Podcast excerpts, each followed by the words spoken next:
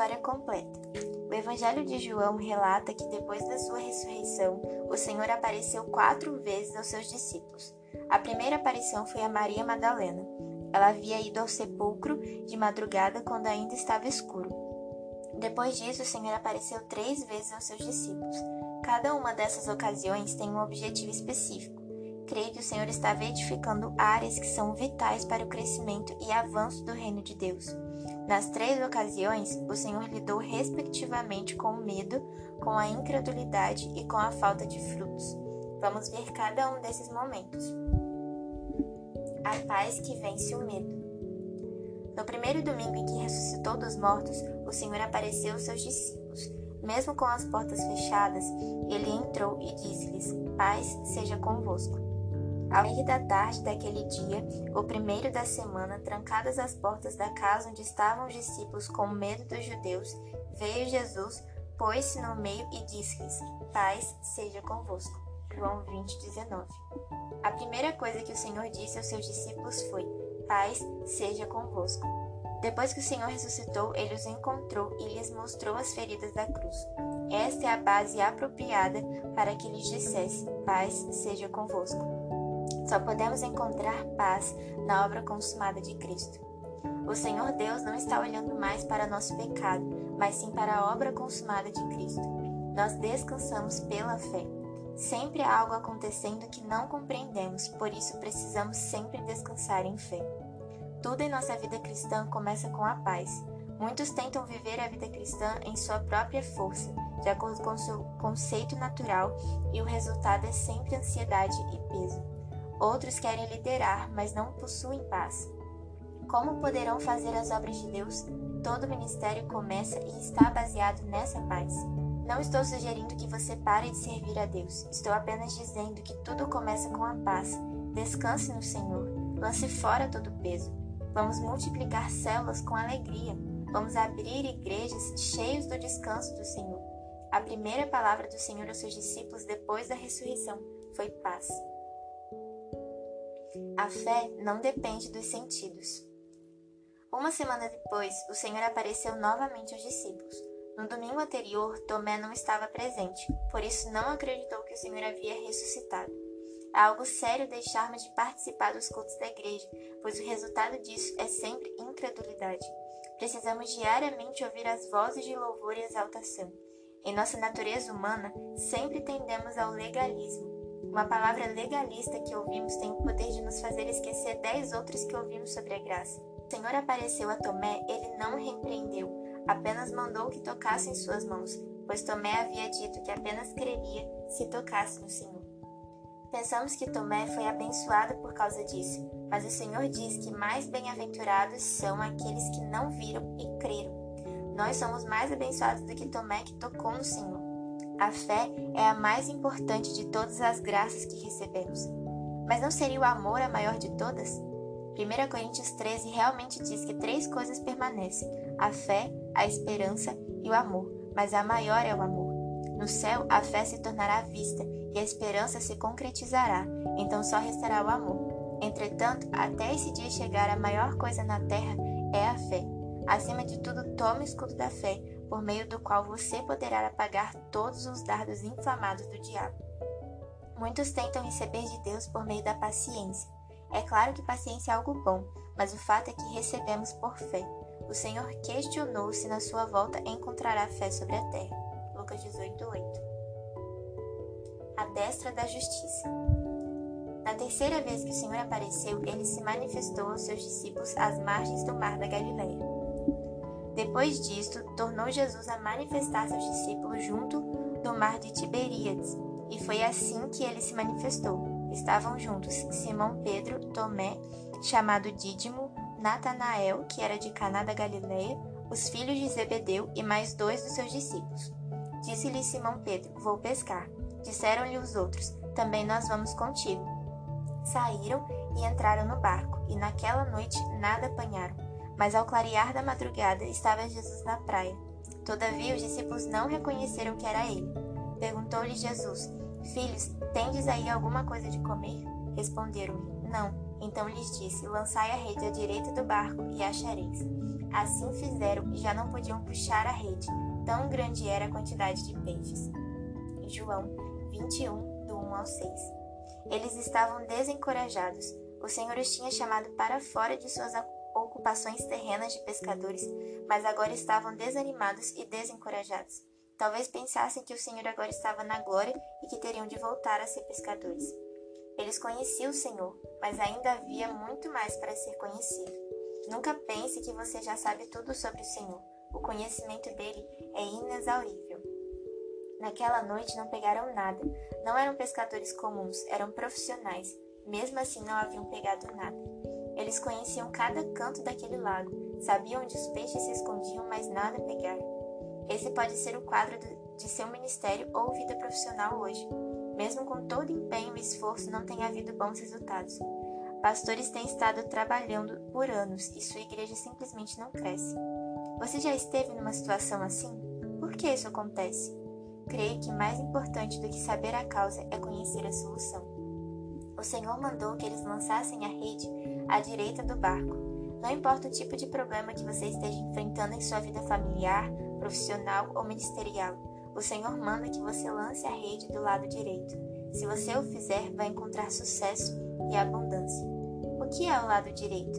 Naqueles dias, o lado direito simbolizava o lugar do favor, o lugar das conquistas, o lugar de justiça, o Senhor ressuscitou dos mortos e assentou-se à direita de Deus Pai. Sempre que você lançar a rede na sua família ou nos seus negócios, faça-o com a consciência da sua justiça em Cristo e vai achar o fruto que está procurando. Todas as vezes que o Senhor nos manda lançar as redes, Ele tem para nós abundância de frutos. Foram pegos 153 grandes peixes. Eles tiveram curiosidade de contá-los. Não tenha receio de contar as bênçãos de Deus, seja na sua prosperidade, seja no crescimento da sua igreja. Estas são as três coisas que nos impedem de avançar: o medo, a incredulidade e a falta de frutos. Mas o Senhor nos promete vitória por meio de sua vida de ressurreição. Não temas, porque eu sou contigo. Não te assombres, porque eu sou o teu Deus. Eu te fortaleço e te ajudo e te sustento com a minha destra fiel. Isaías 41, 10. Como o teu nome, ó Deus, assim o teu louvor se estende até aos confins da terra. A tua destra está cheia de justiça. Salmos 48, 10. Depois que experimentamos paz e fé, o que não depende de vista, precisamos estar firmados na justiça de Cristo. O resultado foi que pegaram tanto peixe que não conseguiram puxar a rede. Sete pescadores fortes e experientes não conseguiram puxar a rede cheia de peixes. Aquele discípulo a quem Jesus amava disse a Pedro: É o Senhor. Simão Pedro, ouvindo que era o Senhor, cingiu-se com sua veste porque se havia despido e lançou-se ao mar. Mas os outros discípulos vieram no barquinho puxando a rede com os peixes, porque não estavam distantes da terra, senão quase duzentos côvados. Ao saltarem em terra, viram ali umas brasas, e em cima peixes, e havia também pão. Disse-lhe Jesus: Trazei algum dos peixes que acabaste de apanhar. Simão Pedro entrou no barco e arrastou a rede para a terra, cheia de 153 grandes peixes, e não obstante serem tantos, a rede não se rompeu. João 21, do 7 ao 11. Sempre se apresenta no seu evangelho como discípulo a quem Jesus amava. Ele sabia que o Senhor o amava. O Senhor ama todas igualmente, mas alguns sabem, estão conscientes disso e colocam fé nesse amor. Chamamos isso de praticar o amor do Senhor. Grandes coisas acontecem quando confiamos e descansamos no amor do Senhor por. Nosso amor por Ele é inconstante, mas o seu amor por nós é imutável. Aqueles que estão conscientes de que são amados possuem um discernimento rápido e preciso. Foi João que percebeu que era o Senhor que estava na praia. O amor é rápido para perceber a presença do amado. No verso 11, lemos que Pedro sozinho arrastou a rede cheia de peixes para a praia. Isso é impressionante, pois antes todos os outros juntos não tinham conseguido puxá-la. Isso mostra que na presença do Senhor, o fraco se torna forte, o doente se torna saudável. Nunca pense que fazer a obra do Senhor nos consome. Em João 4,34, o Senhor disse que sua comida consistia em fazer a vontade do Pai. Isso significa que quanto mais fazemos, mais satisfeitos, nutridos e fortes nos tornamos. Na presença do Cristo ressurreto, não há lugar para burnout, gente consumida pela obra. A coisa mais marcante que vemos no Senhor depois da ressurreição é que ele deseja estar com seus discípulos. Aqui o vemos preparando um café da manhã para os discípulos. Creio que isso é profético, porque o Senhor virá para a igreja como a estrela da manhã. Então não teremos uma ceia, mas um café da manhã. Nesses dois mil anos temos ceado porque é noite, mas amanhã vai chegar e ele estará nos esperando com o café da manhã pronto. Isso também mostra a imensa humildade do Senhor. O Senhor ressurreto, que recebeu toda a autoridade no céu e na terra, estava fazendo algo tão simples e trivial para seus discípulos. Ele dá aos discípulos pão e peixe. A palavra peixe usada aqui no original é um pequeno peixe. A palavra pão é também um único pão no singular.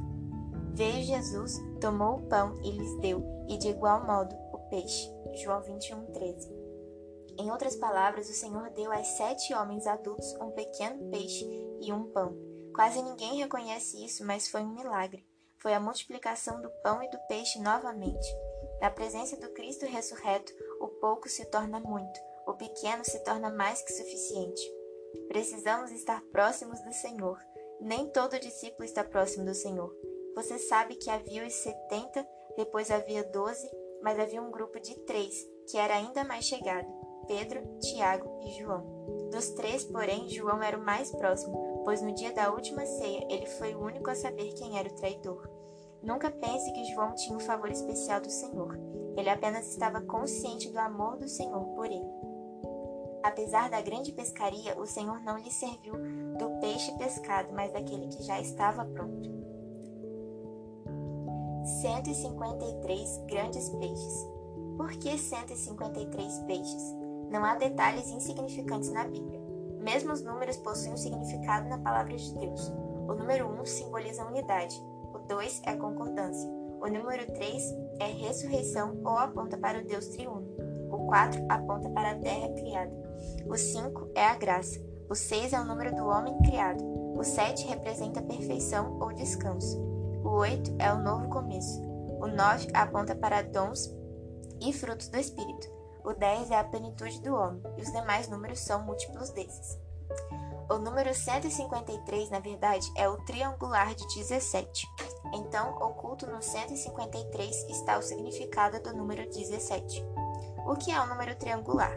É todo número que é a soma de uma sequência a partir do número 1. Por exemplo, 1, 1 mais 2 igual a 3, 1 mais 2 mais 3 igual a 6, 1 mais 2 mais 3 mais 4 igual a 10, 1 mais 2 mais 3 mais 4 mais 5 igual a 15. 1 mais 2 mais 3 mais 4 mais 5 mais 6 igual a 21. Se somarmos 1 mais 2 mais 3 mais até o número 17, teremos o número 153. Por isso dizemos que 153 é o triangular de 17. Assim, é o número 17 que temos de considerar. Ele é o número da vitória na palavra de Deus. A arca de Noé pousou no dia 17 do sétimo mês nas montanhas de Ararat. Esse é exatamente o dia em que o Senhor ressuscitou dos mortos. Os judeus celebravam a Páscoa no dia 14, e nós sabemos que o Senhor morreu na Páscoa, então ele ressuscitou no dia 17, e esse foi o dia que a arca pousou no monte. Esse era também o dia em que se celebravam os primeiros frutos, as primícias. Arar, em hebraico, significa maldição, mas Ararat significa maldição removida. Quando o Senhor ressuscitou dos mortos, fomos colocados numa posição em que a maldição foi removida. Nós estamos no lugar de favor, no lugar de ressurreição. No livro de Jeremias, encontramos que o profeta Jeremias orou 17 vezes. A 17 oração foi pela ocasião em que o Senhor lhe disse para comprar um pedaço de terra. Comprei, pois, de Ananel, filho de meu tio, o campo que está em Anatote, e lhe pesei o dinheiro, 17 ciclos de prata. Jeremias 32, 9.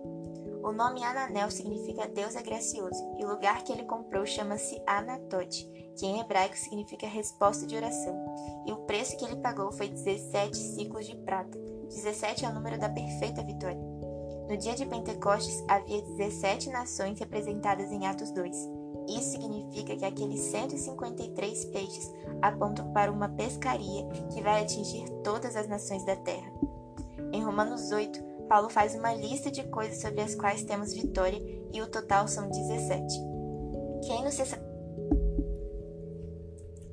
Quem nos separará do amor de Cristo? 1. Um, será a tribulação? 2. Ou a angústia? 3. Ou a perseguição? 4. Ou a fome?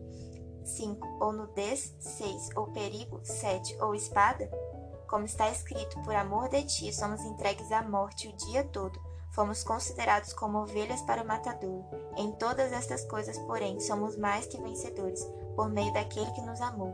Porque eu estou bem certo de que 8. Nem a morte, 9. Nem a vida, 10. Nem os anjos, 11. Nem os principados, 12. Nem as coisas do presente, 13. Nem do porvir, 14. Nem os poderes, 15. Nem a altura, 16. Nem a profundidade, 17 nem qualquer outra criatura poderá separar-nos do amor de Deus que está em Cristo Jesus, nosso Senhor. Romanos 8, 35 ao 39. A Bíblia, a Bíblia é um livro inspirado, soprado pelo próprio Deus. Ela mostra 17 coisas sobre as quais temos vitória completa.